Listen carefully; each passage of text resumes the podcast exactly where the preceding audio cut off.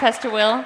Also, from me or from us, a huge welcome to, first of all, our online church community. We're so glad that you're joining us for this service today. And also, I would like to welcome everybody who's actually in the room with us right now. We're so excited that we can spend this time together. Mm -hmm. um, yeah. So, why don't you greet a neighbor, give him an elbow or I don't know, a foot, and tell him that he's good looking and you're excited to sit next to them. Very good looking. You're so good looking, Tabea. okay. As you can see, Tabea and I, we have this huge privilege of bringing the word together today. And it's, we're so thrilled because this is a lot of fun. I'm a little bit nervous, but this is fun, guys. This is fun. For real, it's fun. And um, we would like to thank actually two very special people in our lives. And it's our pastors, Pastor Will and Pastor Melanie, where they're sitting right here. So I'm just going to look at you guys. We're so thankful for you. And I know my life is better forever because of your leadership. So thank you for believing in us, for investing in us. We love you. We really do. so, as Pastor Will already mentioned, we're in a message series called Jesus Stories. And we're going to look today at a very interesting parable. So, if you have your Bible with you, why don't you open it up at Matthew 25? Matthew 25. And I, I start reading from verse 14. And here it says For the kingdom of heaven is like a man traveling to a far country who called his own servants and delivered his goods to them. And to one he gave five talents. Everybody say it with me five talents. Five talents. Five talents. Another one, two, and to another one, one, to each according to his own ability. And he, immediately he went on a journey. Then he who had, and likewise he who had received two gained two more also. But after a long time, the Lord of those servants came and settled accounts with them, saying, Lord, you delivered to me five talents. Look, I have gained five more talents beside them.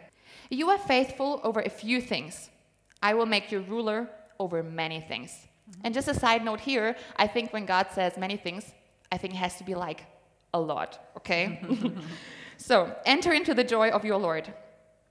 He also, who had received two talents, came and said, Lord, you delivered to me two talents. Look, I have gained two more talents beside them. His Lord said to him, Well done, good and faithful servant. You have been faithful over a few things. I will make you ruler over many things. Enter into the joy of your Lord. Then he who had received the one talent came and said, Lord, I knew you to be a hard man, reaping where you have not sown, and gathering where you have not scattered seed. And I was afraid and went and hid your talent in the ground. Look, there you have what is yours. But his Lord answered to him and said, You wicked and lazy servant, you knew that I reap where I have not sown and gather where I have not scattered seed. So you ought to deposit it, to depose, deposited my money with the bankers, and at my coming I would have received back my own with interest. So take the talent from him and give it to him who has talent, ten talents. For to everyone who has, more will be given, and he will have abundance. But from him who does not have, even what he has will be taken away. And cast the unprofitable servant into the outer darkness. There will be, there will be weeping and gnashing of teeth. So, this is a pretty intense story um, that we will just look at today a little bit closer. And before we do that, before we do that, I would like to pray. Lord, I thank you for your presence. I thank you for your spirit who is in this room right now. Holy Spirit, we, we just invite you in to do mm-hmm. what only you can do, to speak to our hearts in a way that he or she, that we understand, God. And I also pray for everybody who is watching online, Jesus, that you just enter into their room, yeah. no matter where they are, if, if they're in the car or at home somewhere. God, speak to our hearts. I pray that as we read your word, I pray that your word reads us. Mm-hmm. That you show us, um, yeah, that you just show us things in our heart that, yeah, you just want to change and mm-hmm. that you want to, how you want to inspire us, God. Mm-hmm. And perhaps maybe the people have not found out yet that Tabea and I, that we're not native speakers. so, God, I pray that you bless our English. In Jesus' name we pray. And everybody said, Amen. Amen. So, I don't know if you know that, but we have a pretty cool youth in our church. They're amazing guys. And I moved to Lörrach pretty late. I was 19 years old, so I could not be part for as many years as I'd like, but there were just a couple of highlights I could actually be part of. And One of them is our annual Christmas party. It's called hashtag highlight 2018. I think that was one of my favorite highlights of the year. And that you know what, I, what I'm actually talking about, we have a very short video for you just to show you. Check it out. Yeah.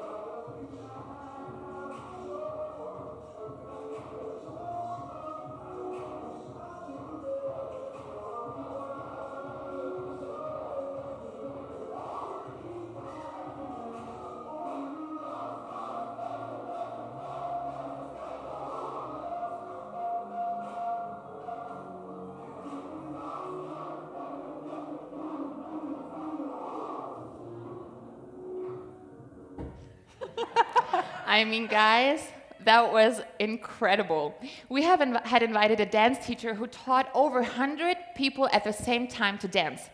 This dance besides some others. And the reason why everybody's shouting in this video in German it's Gas, Gas, Bremse, Bremse, which is in English gas, gas, brake, brake, is because this helped us to learn the steps and to, you know, just know what you're doing and to keep the rhythm.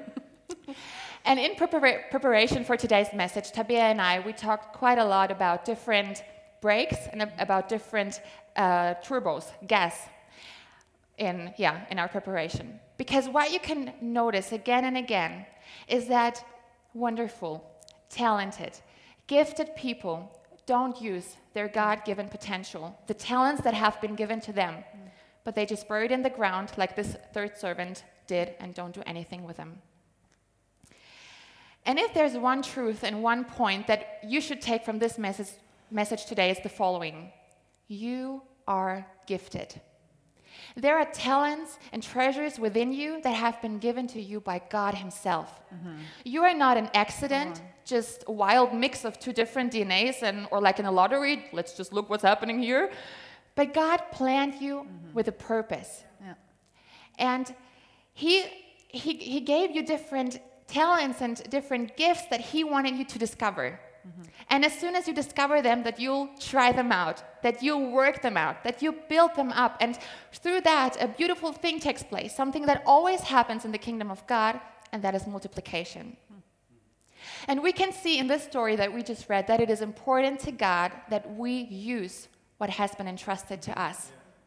He is, expects of us to use the gifts and talents God handed yeah. to us. So maybe now you're wondering like, okay, got this, but what do you want me to do right now? Hey, thanks for the question. Here's what we want you to do. We want to show you some different gift stoppers and some other gift accelerators. So in German, that's actually a very funny word. In English, it's yeah. So in German, it was Gabengastgeber. So that was quite funny, yeah. and we want to show you some of them with the goal that you can determine for you a next step today. Maybe to lose a break in your in your life and to add another turbo, another accelerator, so you can um, just expand and multiply your gifts. Mm-hmm. And that's what we want to do today, right? Yes. Hey, warm welcome from my side as well. Hi, everyone. I want to I want to ask the question, what do you think? Who had it easier in the time when the Lord was gone? Was it the first servant, the second servant, or the third servant?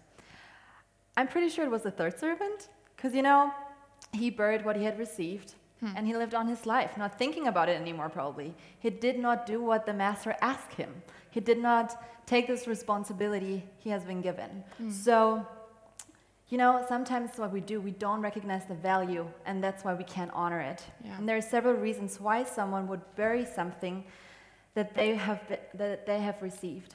And so we want to look at points that can stop us from using our gifts. And we want to start with the first gifting stopper.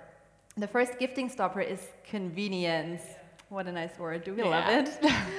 you know, for their servant, it wasn't enough to just stay in the area, to stick around. It wasn't the task to stay around.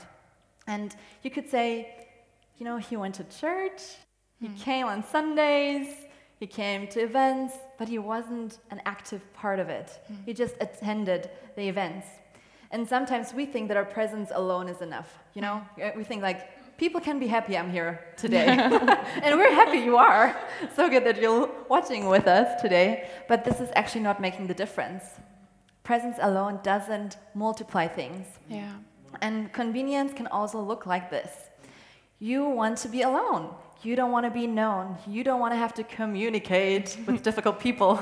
You don't want to reveal things about yourself. you don't want to be known, you don't want to be held accountable for anything, and you don't want to be in a certain place at a certain time, right? Do we all know that? And I don't want to come prepared. I just want to do me, like how I do things. And often when an opportunity is presented to us, could be at work, in family, people asking you to get invested, maybe even at church. And the first question we ask ourselves is, what will it cost me? Hmm. Right? Like we're like, okay, yeah. What's that investment going to look like? What's it going to cost me? And you're thinking about all your resources, you're thinking about time and your family and your job and maybe money.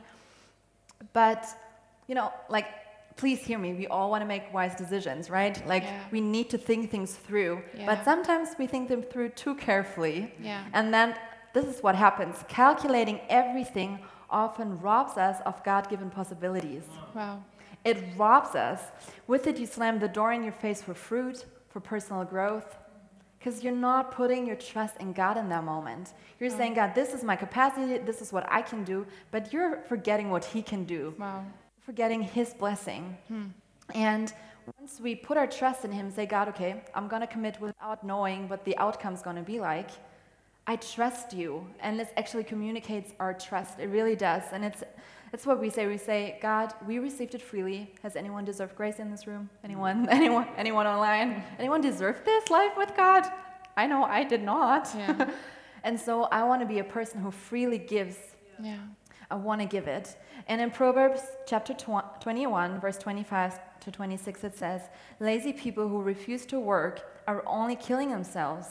All they do is think about what they would like to have. The righteous, however, can give and give generously. And we see that tension, the tension between wanting to experience something. You know, we all have these dreams, but are we willing to put into practice what it needs to make this come to pass? Are we? Like, we are always talking about dreams, and I love that we're doing that in our church. You know, we always have vision, but it needs people who actually say, like, I'm going to do it. Mm. I'm going to play my part to make this happen. That's good. Don't just think about possibilities.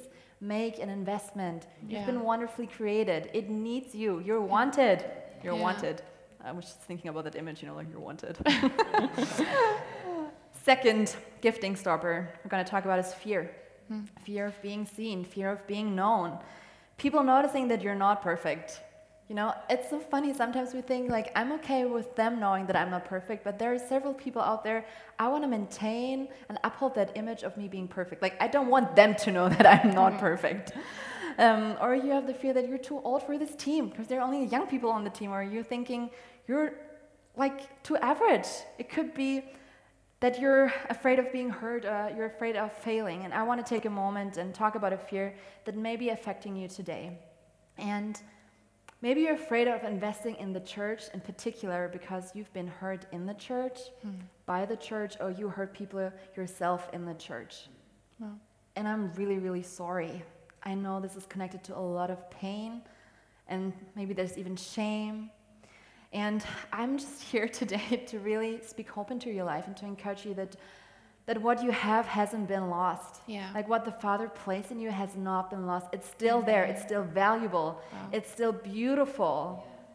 Don't take this one experience. I know sometimes they're really, really tough and painful. Don't, don't take it and project it onto the whole global church. Yeah. Like give the church another chance. Please do so because you have something. You still got something inside of you.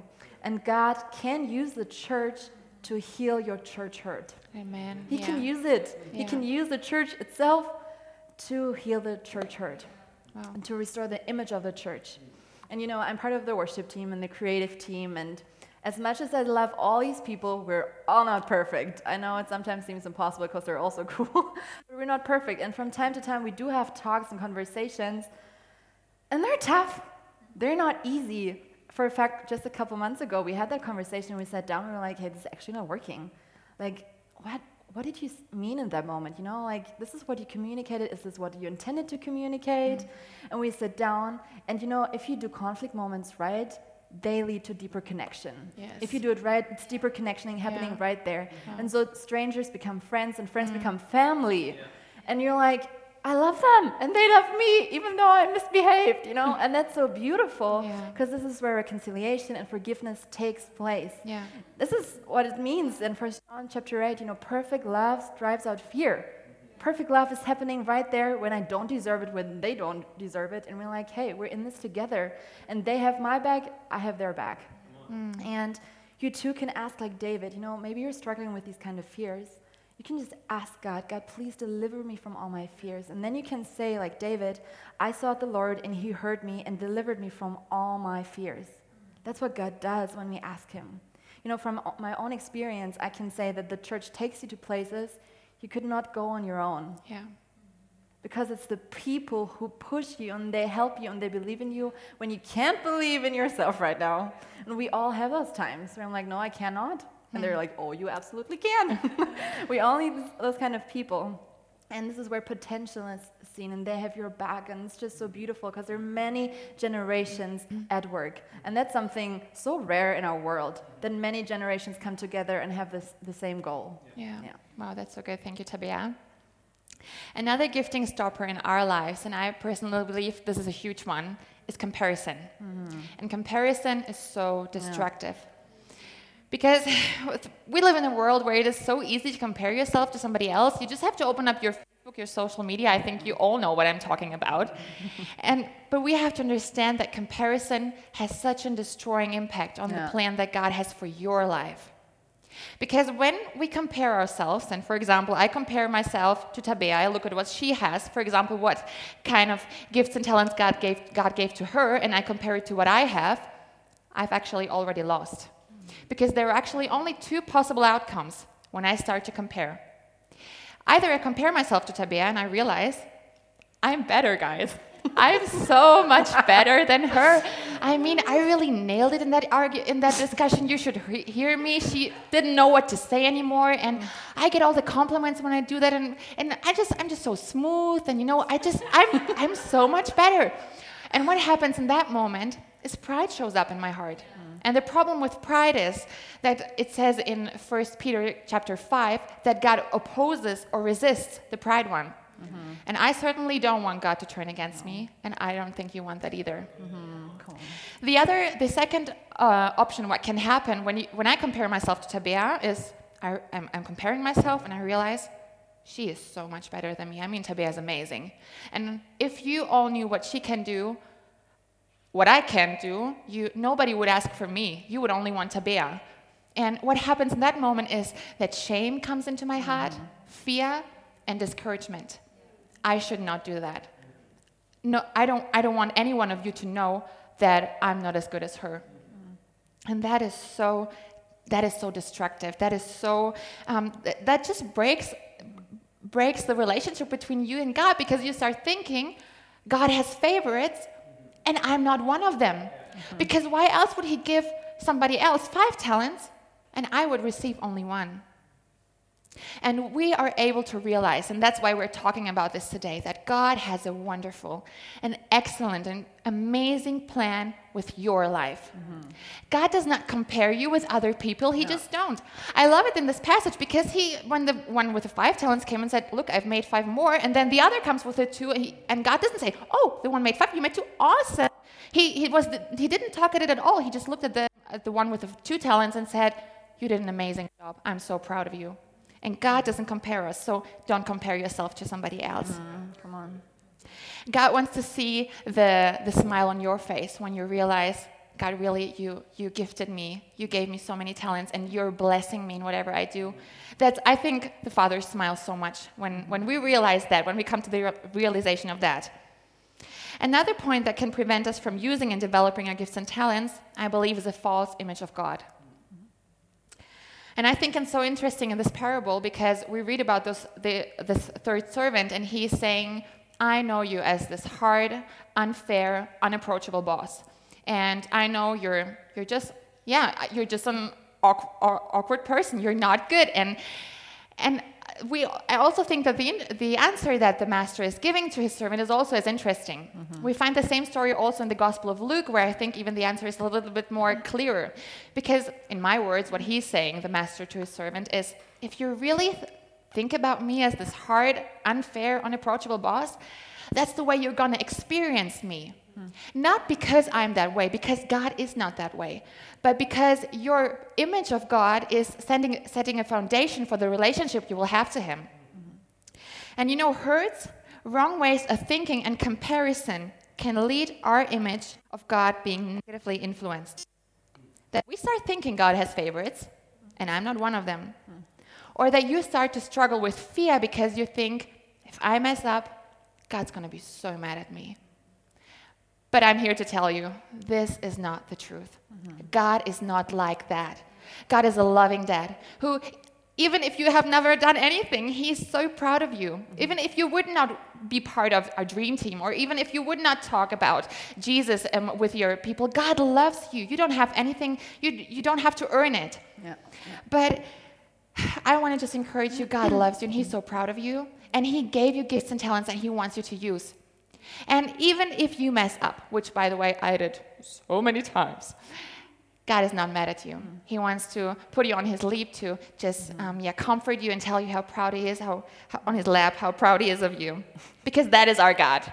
And that is my English. and now as we talked, and now as we talked about some um, gifting stoppers, we talked about convenience, about fear, about comparison, about a, and about a false image of God. There are some more, but those are the ones we picked. We want to talk about some gifting accelerators. Right, Tabea? Yeah. So good. Yeah, gifting accelerators. We know it's probably all about perspective, right? In life, when we have a perspective, when we have a change of perspective, it makes such a huge difference. And I think that this one, Gifting Accelerator, has the potential to really change your perspective drastically. Mm. And that Gifting Accelerator is God is a God of process.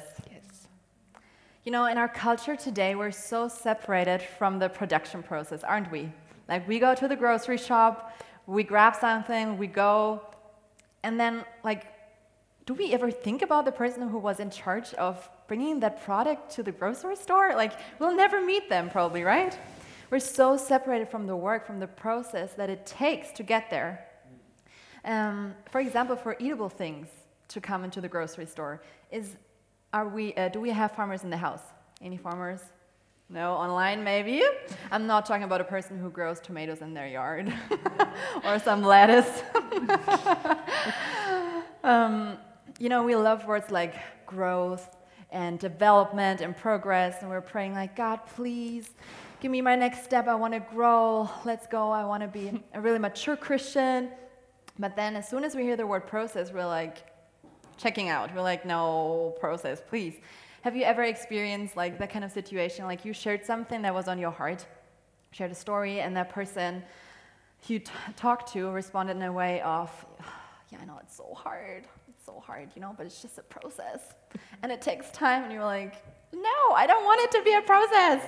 I don't, I don't have the time for that. Like, I don't want to invest my time or my strength. Like, a process takes so much work, right? Hmm. But you know, God knows that we're all a process. The creator knows his creation and yeah. he created us as human beings not human doings. We're human beings. Mm. and it takes time. And in a world where a lot of things seem to you know like we can get them instantly we don't want to invest the time to even start a process. Because we're like could go wrong what about all my investments you know maybe i'm ruined afterwards what about finances or my energy and my time or sleep sleep is a big one oh, yeah. And we sometimes tend to have the perspective processes, they seem to be something for weak people who don't get it right away. Mm. Right?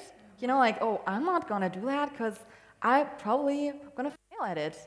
And it's not for weak people, strong people, people with character start processes. Because it's easy to make a decision, by the way. But if there's no process following a decision, did you even make a decision? You know, that's what I'm asking myself. Hmm. You know, becoming an adult is a process. Jesus did not skip childhood. Yeah. He could have come into this world as a 30 year old, you know, talking to his disciples, okay, let's go. We do have three years left. Let's turn this world upside down. We have a mission to accomplish. But no, like on, to, on the contrary, he came as a baby hmm. and he walked as a child and he learned his profession from his dad. Hmm. And he learned to talk and to walk. And sometimes we forget that Jesus was actually a, human being. He yeah. was God, but he was human too. Yeah. And he did not shy away. He didn't try to skip a process. Mm-hmm. He was learning through the processes, and processes are good in God's eyes. We need to have that perspective. Amen. You know, God often gives us seeds in seed form, gifts in form. Yeah. God often gives us gifts in seed form, something that fits exactly into our hands. Wow. That when we plant it, water it, tend it, that it will grow with us. Wow. That your character and your gift will grow together. You know, within your four walls, you can you can train your gift. You can grow your gift and steward it, but you know what won't grow? Your character.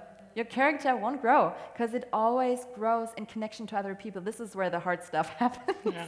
like the conversations with the people who aren't like you. And I just want you to remind you maybe you're really gifted and people um, told you that a couple of times and you're just too afraid to get involved because you're afraid that it's not going to be perfect at the beginning. And that is normal. That is so, so normal. To get better, everyone has to start somewhere, right? So please, rather create the right conditions for your seed to grow. You know, what we, what we sometimes do is we take the seed, um, which is like the talent now, we take this and we put it on the window seat and we look at it and we marvel at it and we're like, oh, you're so shiny. You're so cool. Maybe your seed is maybe tattooed and it's a really cool seed or it smells good. And seeds are so small, right? Like, think about seeds. They're so small. And what we sometimes do is like we pray for that seed. We're like, in Jesus' name, you're supposed to be a plant and you're gonna see God's kingdom come and you're gonna make a difference in this world. And we all know that this seed won't change form Yeah. on a window seat, right? It's, it's gonna stay that way forever. I don't know how seeds live, but they live long. you know, you need to you need to create the right conditions. Your mm-hmm. environment makes the, the difference for a gift growth. It's, Yeah. it's the environment. Where you planted, where do you put your seed? In 2 Corinthians chapter 8, 3, verse 18, it says, And we all who with unveiled faces contemplate the Lord's glory are being transformed into his image with ever increasing glory, which comes from the Lord who is the Spirit. Hmm. We are being transformed. Yeah. This process won't be over ever, I guess. We're being transformed here on earth into his likeness. So don't try to make shortcuts. Don't make shortcuts. Yeah. Jesus is not waiting for you at the end of the process saying, Yes, you finally did it, you made it. No, like he's with you in the process. That's good. He loves to do process things with you. Yeah. He's with you in the good and the bad. And process mm-hmm. doesn't mean bad all the time, okay? Yeah. Just putting that out there. And yeah, say that with me. It's a process. It's a process, And I am worth the work. and I am worth the work. Yes, you guys are. You guys are worth the work. Jesus thinks you're worth the work. Yeah. You were worth his work from the beginning when he created the world, when Jesus came, died, and rose again, and you're now worth the work that it takes hmm. to, being, to be transformed into his image. He's, he's with you and he's cheering you on. Don't let him out of all this. Yeah. Don't. Like, ta invite him in. He wants to be part of your process. Wow, that's amazing. Thank you, Tabea. I love it so much that in the parable, the master makes clear what also our next point should be here for a gifting accelerator. And it's this He said to his first two servants, He said, You have been faithful in small things. I will set you above many things. And I want to ask you, what is an opportunity that you have to serve somebody, to make a difference in somebody else's life, that you actually think right now is too small? not special enough. And I think there's a huge chance that that's actually the place where you should start. Because the truth is, we all want to achieve something meaningful, something, you know, just make a difference, have this huge life that history books talk about you, you know. but there is actually, it puts us in a dangerous place when we start thinking in terms of position, in levels, and in ranks. It puts, a, it puts us on a, on a dangerous place. Because some people, they dream about these great possibilities, you know? And if I'm honest, I have huge dreams in my heart, huge dreams.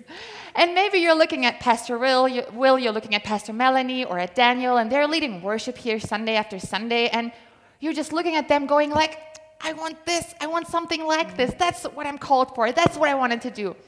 And let me tell you, that's an awesome dream. Awesome. Keep it in your heart. But I also want to make you aware don't just look at this one dream that you have and you miss a hundred different opportunities mm. of a way how you could serve and really make a difference in somebody else's life. So good. And you know, there's a Bible passage in Zechariah, who was a prophet in the Old Testament, and he said, Don't despise small beginnings. Why? because the small moments are actually the big moments. Because God sees your faithfulness in the small things, and that's where He starts blessing you. Mm-hmm.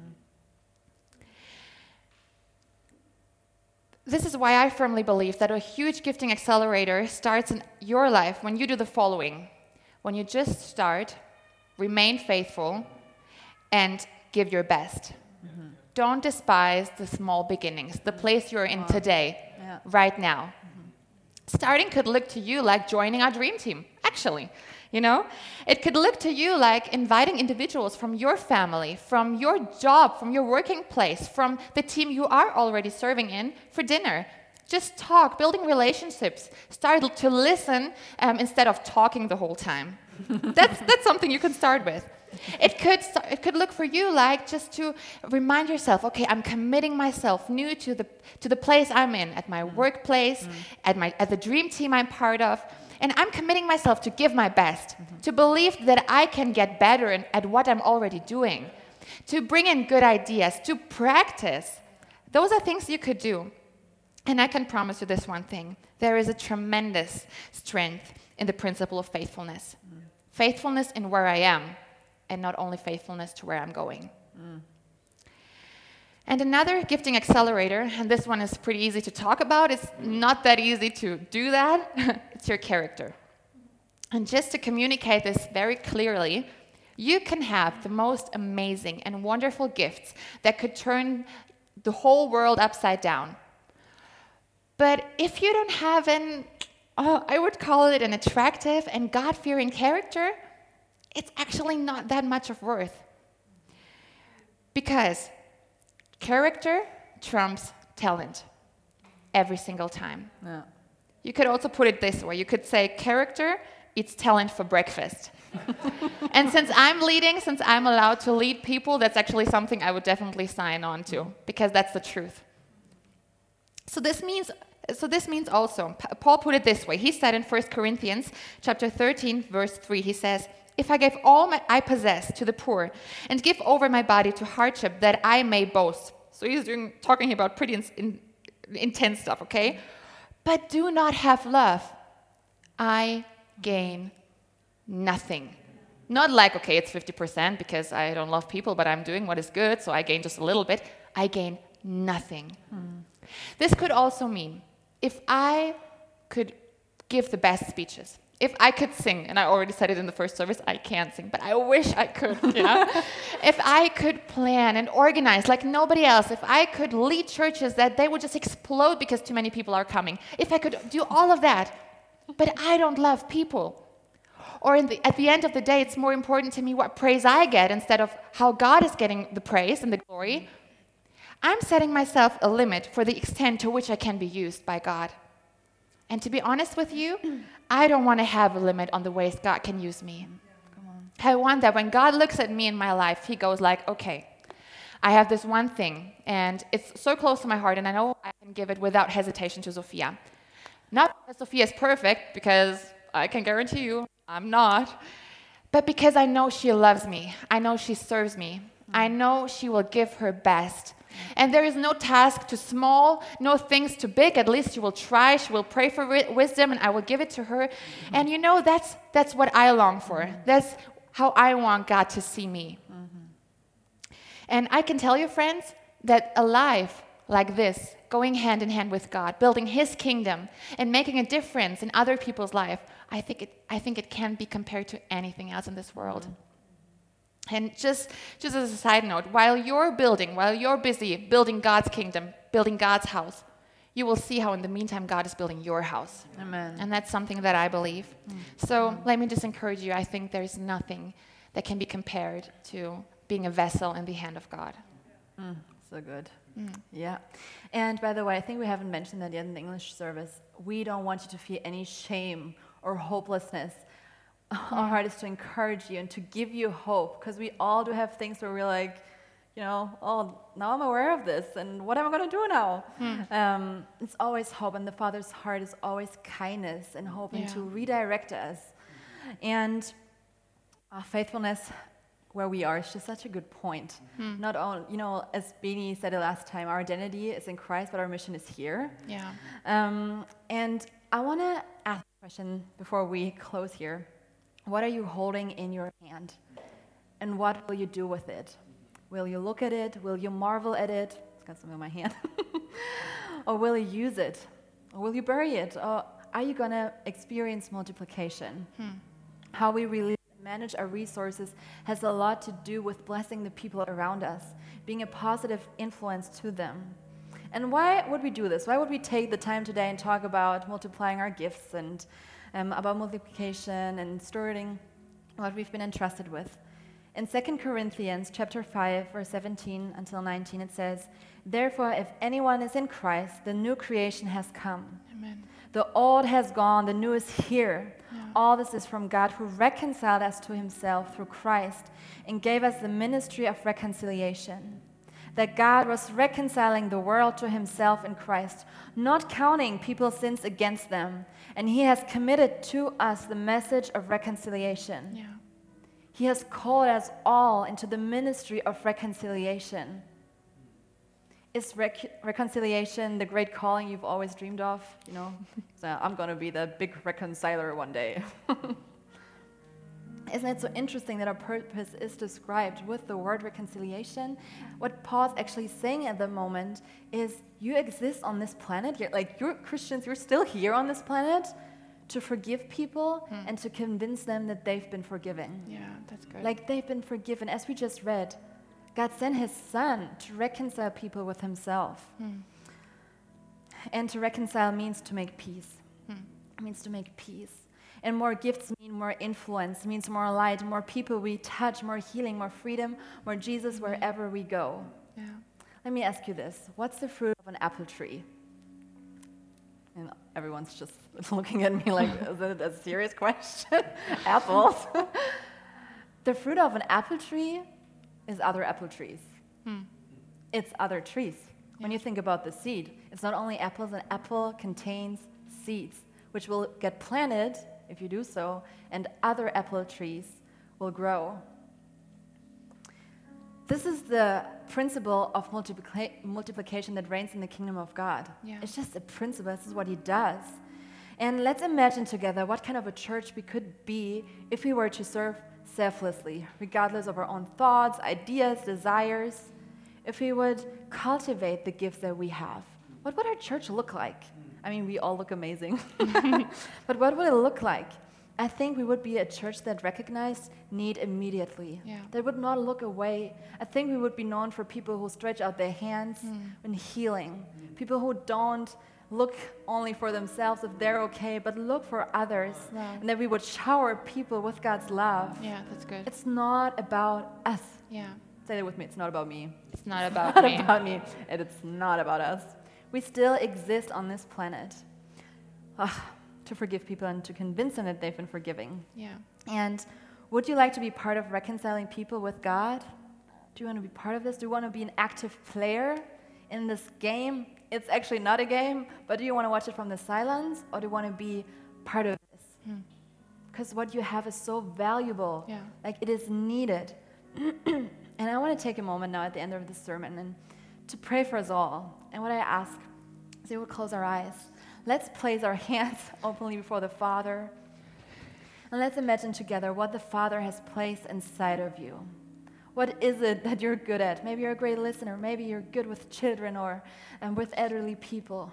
Maybe you're good at creative things. It could look totally different. You can just place whatever that comes to mind to you. And let's imagine together this the seed that you have or those seeds you have that they will grow. Imagine them to grow and to turn into apple trees. Beautiful apple trees with a lot of fruit. And Father, we come as your church, as your children, God. And we ask, God, that you would use us in a mighty way. Yeah. I ask where there are people here or watching online who despise their small beginnings, who don't have a re- revelation yet on how important they are and what, how beautiful that is what they have, God. I just pray, Father, that you would come with your spirit and remind them, God, that th- it hasn't been lost, that it's not something they have to be ashamed of, but rather it's something beautiful you gave them. May we be the church who really makes an active difference mm. today in this world, Yeah. who puts to practice what we preach, God, Yeah. who really loves the unlovable in this world, to really, to really have a heart for reconciliation today, God. And maybe you're in this room or you're watching online and you haven't been reconciled with God yet. You haven't made your peace with God yet. And we want to give you an opportunity to do so this morning. We want to invite you in because there is a creator who loves you so much, and he Yeah. sent his son Jesus mm. to give you perspective for your life, to forgive you all your sins, and to give you a mm. hope and a future. And in Romans 8, it says that whoever confesses with their mouth and who believes in their heart will get saved. Amen. And this is what we believe. Like a prayer that we're going to pray now, this is going to express our faith that we put in Jesus Christ. So, what we're going to do is, I'm going to pray a prayer, and you can just repeat after me.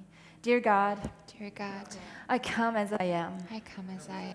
I believe that Jesus Christ is Lord, I believe that Jesus Christ is Lord and that He died on the cross for my sin. and that he died on the cross for my sin. I believe that He's alive today, I believe that he's alive today and through Him I can have a relationship with you. and through him I can have a relationship with you. I invite you to come into my life I invite you to come into my life and make everything new. and make everything new.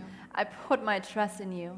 I put my trust in you. Be my God, Be my God. be my Savior. Be my Savior. In Jesus' name, amen. In. Jesus' name, amen. Why don't we all give a hand to the people who just pray that prayer? We're so proud of you. Heaven's rejoicing at that moment. Hey, if you made that decision, you can find a description link on YouTube and you can just write it down on the contact card that you made this decision. We're so happy for you. You- In case you're in this room and you made this decision, there are contact cards all over. You can fill it in. We're so thankful you attended this sermon today. We love you, church. Be a blessing, and we'll see you soon. Bye. Bye.